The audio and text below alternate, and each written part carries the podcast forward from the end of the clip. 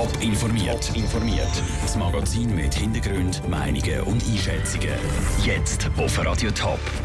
Ob Hangrutsch aktuell nur den Zugverkehr lahmlegen oder grundsätzlich eine Gefahr sind und ob die Schweizer Vorzeigefirma Swatch nur ein schlechtes Jahr einzieht oder ernsthaft in Not ist, das sind zwei von den Themen im Top informiert. Im Studio ist Vera Büchi.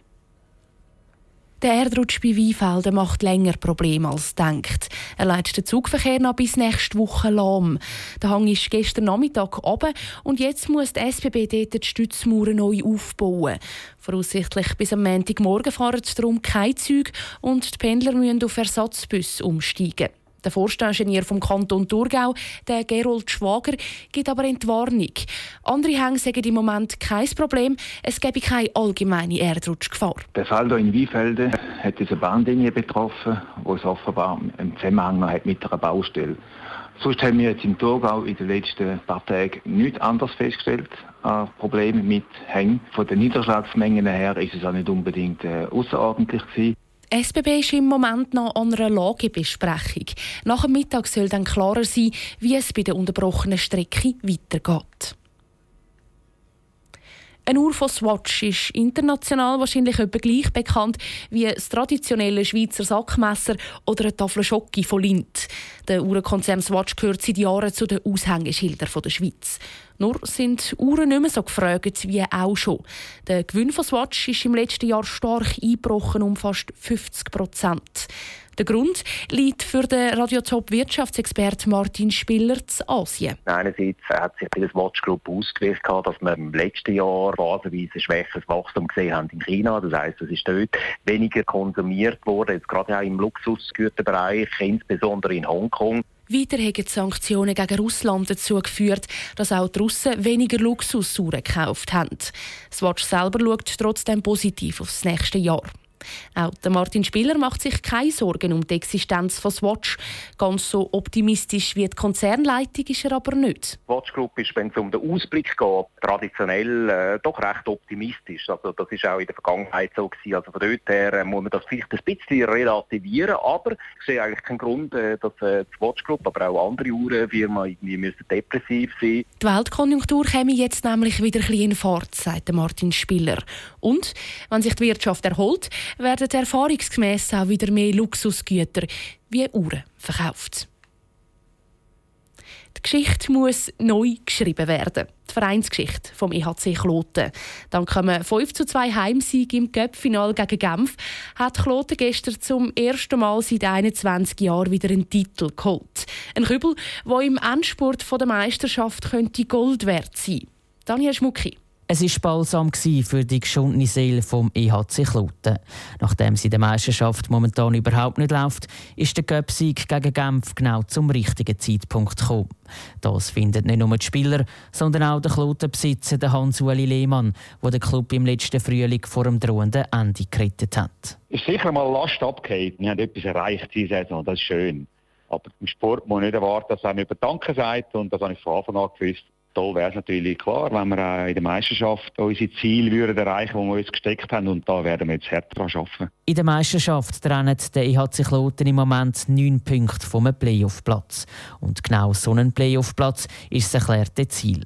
Wegen dem ist der Göpsig auch nicht ausschweifend gefeiert worden obwohl sich der Hans-Uli Lehmann nicht nehmen lassen hat, nach dem Spiel kurz in der Kabine vorbeizuschauen und jedem Spieler zu gratulieren. Heute Morgen sind wir aufgestanden und jetzt geht es bereits weiter. Also wir haben keine Zeit, um uns da zurückzulehnen. Ab heute ändert der Fokus. Wir haben immer noch eine theoretische Chance, ein Playoff zu erreichen und solange wir eine Chance haben, wollen wir daran arbeiten. Etwas länger gefeiert als die Spieler haben die Fans vom IHC Kloten.